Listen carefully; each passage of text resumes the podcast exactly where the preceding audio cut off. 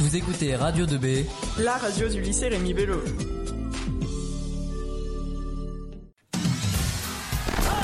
Morning live, la la la la la. Tout de suite, un peu de sérieux. Nous passons à la chronique écho avec Ludivine et Julie. Bonjour. Bonjour. Et une invitée spéciale. Bonjour, Madame la sous-préfète. Bonjour. Bonjour. Alors, on vous écoute. Alors aujourd'hui, nous avons invité Madame la sous-préfète, donc nous la remercions d'être là. Et nous allons parler de l'activité économique du bassin Nogentais. Donc pouvez-vous nous délimiter cet espace euh, économique local? Bien sûr. Alors tout d'abord, je, je, voudrais vous remercier pour votre invitation et puis surtout pour la, la pertinence des questions que, que vous avez euh, préparées. Et euh, également parce que vous associez euh, emploi et économie de façon euh, très intrinsèque. Et je trouve que ça dénote une grande maturité dans, vos questionnements. Sur l'espace économique local, bien évidemment, vous le savez, je pense, il dépasse largement le cadre de Nogent-le-Rotrou, la commune où un peu plus de 10 000 habitants dont ont parlé vos, vos collègues pendant le morning. Nogent, c'est Tiron, Tiron-Gardé, Auton du Perche, un petit peu sur le bassin de la Loupe, mais c'est surtout intra-départemental et extra-départemental sur l'Orne, le Teil-sur-Huine, Bélem, Berduy, et puis également un petit peu sur le sud-est de la Sarthe avec la Ferté-Bernard. Voilà, on peut ainsi délimiter le, bassin économique sur donc euh, plusieurs régions et plusieurs départements, ce qui, vous le comprendrez, ne complexifie un petit peu les, limites administratives. J'ajouterai, en dehors de cette zone géographique, que euh, peut parler de bassin économique, mais on peut aussi parler d'aire économique. Une aire économique, c'est quoi euh, C'est lié par les trajets domicile-travail, mais c'est aussi lié par la zone d'influence des entreprises qui sont sur le bassin d'emploi. Par exemple, notre aire économique, elle va en région parisienne, elle va jusqu'à Paris, elle va aussi à l'international, parce que vous avez de très nombreuses TPE et PME du bassin nogentais qui exportent à l'international, en Russie, par exemple pour l'agroalimentaire, aux États-Unis, y compris dans les pays de la péninsule arabique. D'accord. Et est-ce que vous pouvez nous citer quelques secteurs d'activité qui prédominent dans ce bassin? Alors dans ce bassin euh, et puis dans les, dans les années qui ont précédé, euh, nos gens de le bassin était un bassin industriel. Il demeure aujourd'hui un bassin industriel. Il ne faut pas imaginer que les grandes restructurations ou revitalisations, comme on les appelle, qui ont eu lieu euh, dans les années 80-90, ont bien sûr impacté le bassin nogentais, mais il reste de belles industries, sur des niches principalement. Il y a bien sûr l'agriculture.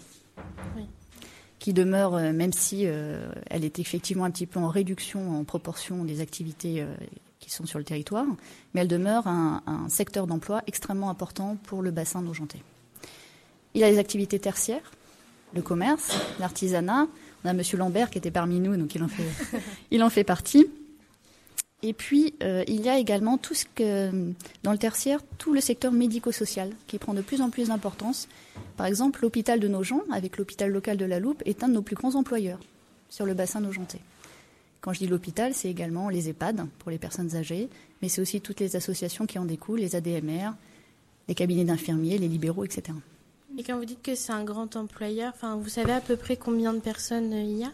Alors tout compris, non, je ne pourrais pas vous dire, parce que dans, le, dans un hôpital, vous savez, il y a des, des contractuels, Oui. il y a des permanents, des fonctionnaires hospitaliers, des médecins, des cadres administratifs, euh, des agents d'entretien. Euh, non, je ne saurais pas vous dire, mais vous poserez la question au docteur, à Monsieur Pénanec, le directeur. D'accord. Nous savons déjà depuis quelques années, la région est affectée par le chômage. Aujourd'hui, où en est le taux d'emploi et surtout pour les jeunes? Alors, pour les jeunes, euh, je ne vais pas pouvoir vous donner de chiffres pour le bassin nogentais parce que vous l'aurez compris, on est sur plusieurs départements, plusieurs Ouais. régions. Ouais. Et que souvent, vous avez dû le, le voir en, cours avec votre professeur, les chiffres qu'on dispose sont euh, par département Ouais. Et par région. Euh, sur le l'Eure-et-Loire, euh, on a 3595 jeunes environ, de moins de 25 ans, qui euh, sont inscrits comme demandeurs d'emploi. En catégorie A, ça veut dire, euh, dans notre jargon, qu'ils n'ont pas de travail depuis un an. Oui, d'accord. Pour le bassin nogentais, euh, dans les demandeurs d'emploi que nous avons, les jeunes représentent à peu près euh, 19% des demandeurs d'emploi. Pour vous donner une idée, euh, c'est un petit, c'est c'est moins que les demandeurs d'emploi longue durée, qui représentent à peu près 25%. Un demandeur d'emploi longue durée, vous comprenez bien que c'est quelqu'un qui recherche un emploi depuis un certain nombre de mois et qui n'en trouve pas, même pas en intérim. Et puis c'est aussi un petit peu moins que les, les chômeurs qui ont plus de 50 ans. Donc les jeunes sont proportionnellement euh, sous-représentés. Donc c'est plutôt une bonne nouvelle pour les jeunes. Ce chiffre, il est un petit peu à la baisse. Euh, sur le, le bassin nogenté, il est à la baisse très légère euh, sur une année de moins 0,1%. Mais ce qu'il faut savoir, c'est que le bassin nogenté est moins impacté. Il y a un fort taux de chômage, mais moins que dans le reste du département. Nous, on est à peu près à 8,8. Le département est un petit peu en dessous de 10. Et un petit peu moins que dans la région centre également. D'accord. Notre région nogentaise est composée de nombreuses PME qui sont importantes pour l'économie de notre région. Alors, quelles mesures d'accompagnement sont mises en place pour les aider? Alors, j'ai beaucoup réfléchi à votre question parce qu'en fait, des mesures d'accompagnement, il y en a plein. D'accord. Il y a des mesures d'accompagnement financier, c'est celle peut-être à laquelle vous, auxquelles vous avez le plus pensé Oui, en posant cette question. Mais il y a aussi les mesures liées à l'emploi, puisque vous liez les deux. Les mesures liées à l'emploi, c'est les contrats aidés. Dès lors qu'une entreprise embauche, hein, l'État vient apporter un complément de, de financement. Ce sont ce qu'on appelle les CUI, les CAE, des contrats de génération. Pour les jeunes, c'est les emplois d'avenir. Vous en avez certainement entendu parler. Et ça peut être aussi lors de restructuration d'entreprise. Par exemple, je ne sais pas si vous avez entendu parler de Gestamp Sofedi, qui est une belle entreprise au sur luyne qui a l'année dernière dû euh, restructurer son entreprise, donc ça veut dire licencier un certain nombre de personnes. Et quand des grandes entreprises comme ça euh, licencient, elles sont obligées de subventionner des emplois. Elles passent un contrat avec l'État, l'État leur impose de passer un contrat. Et si par exemple vous licenciez 50 personnes, eh bien l'entreprise doit financer 50 autres postes dans d'autres entreprises du bassin qui est impacté par ces pertes. Donc ça a été le cas l'année dernière, et donc l'État a pu financer, grâce à, cette entreprise, euh, 180 emplois sur tout le bassin, donc pas que nos gens, Le Teil-sur-Huine, euh, également Bélem, sur tout le bassin, 150 emplois à hauteur d'une subvention de 2000, 4000 euros par poste créé, et ça a pu bénéficier à des artisans, à des industries, etc. Donc ça, ce sont des aides, ce qu'on appelle les aides à l'emploi. Après, en aide à l'entreprise, vous avez plein d'acteurs qui interviennent dans ce domaine-là. Vous avez l'État, c'est une première chose, mais vous avez aussi la région, qui intervient sur du subventionnement. Vous avez des instances locales, par exemple le, le pays Perche, qui est devenu le, le PETR, le pôle d'équilibre territorial et rural, qui intervient sur des petites subventions à l'installation ou, par exemple, à l'acquisition de matériel. Sur les grandes aides euh, dont on peut euh, bénéficier, on accompagne à tous les moments de la vie d'une entreprise, à sa création, lors de son développement, ça c'est les côtés les plus positifs, et puis lors des difficultés. Alors quel type de difficultés? Vous pouvez être une entreprise avec ce qu'on appelle un, un bilan, un haut de bilan très sain. Votre professeur a dû vous expliquer ce que c'était qu'un haut de bilan, c'est des fonds propres. Et puis, vous, et puis, à un moment dans votre vie d'entreprise, il vous manque de la trésorerie pour acheter vos stocks, ou tout simplement parce que vous n'avez pas obtenu votre prêt bancaire, ou parce qu'il y a des difficultés à un moment donné. La plupart des entreprises que je rencontre ont des bilans sains, ce qui est plutôt une très bonne chose pour notre bassin, mais ont beaucoup de difficultés de trésorerie. Pour pallier ces difficultés, il y a beaucoup de dispositifs qui existent, que l'État met en place, où on peut, si vous voulez, geler les dettes à un certain moment donné, leur donner des délais de paiement plus importants, etc., pour qu'elles puissent passer cette difficulté. Il y a aussi des aides à l'innovation. Si vous êtes une entreprise innovante, vous pouvez avoir des, des crédits d'impôt recherche, des crédits d'impôt à l'innovation. Vous pouvez aller solliciter la BPI. BPI, c'est la Banque publique d'investissement, qui peut intervenir sur des prêts à taux zéro, qui peut intervenir dans votre capital, c'est-à-dire prendre une partie de votre capital et devenir membre à part entière de votre entreprise. Vous avez également euh, des acteurs qui sont à Orléans, qui sont de l'État mais qui sont à Orléans, euh, le commissaire au redressement productif, peut-être que vous en avez déjà entendu parler. Il intervient dès lors qu'on a une, difficulté dans une entreprise. Sur le bassin, il est intervenu plusieurs fois, il intervient sur ma sollicitation.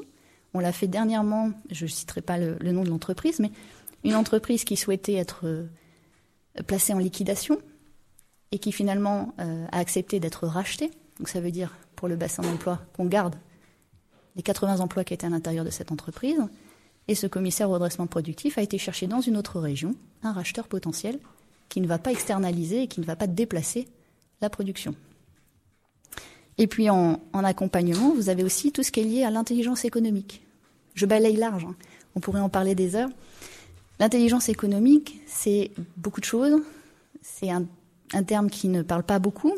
Il est mieux en anglais, competitive economy. Et euh, ça vise à, assurer la sécurité de l'entreprise, la sécurité vis-à-vis -vis de la concurrence euh, étrangère. Ça vise aussi à protéger nos entreprises.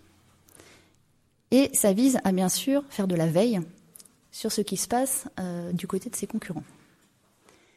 Toutes ces parties-là sont assurées par de multiples acteurs, et ces acteurs, ils se rencontrent euh, autour du sous-préfet, mais ça peut être autour de quelqu'un d'autre, tous les mois, à la sous-préfecture, pour faire le point sur les, entreprises qui ont des difficultés ou des projets, et puis pour faire le point sur toutes les mesures d'emploi qu'on peut mettre en place. D'accord. Et euh, aujourd'hui, on, le sait, la France présente des signes forts de reprise économique, notamment euh, avec euh, l'évolution positive de l'investissement. Est-ce que ça se ressent dans le bassin nogentais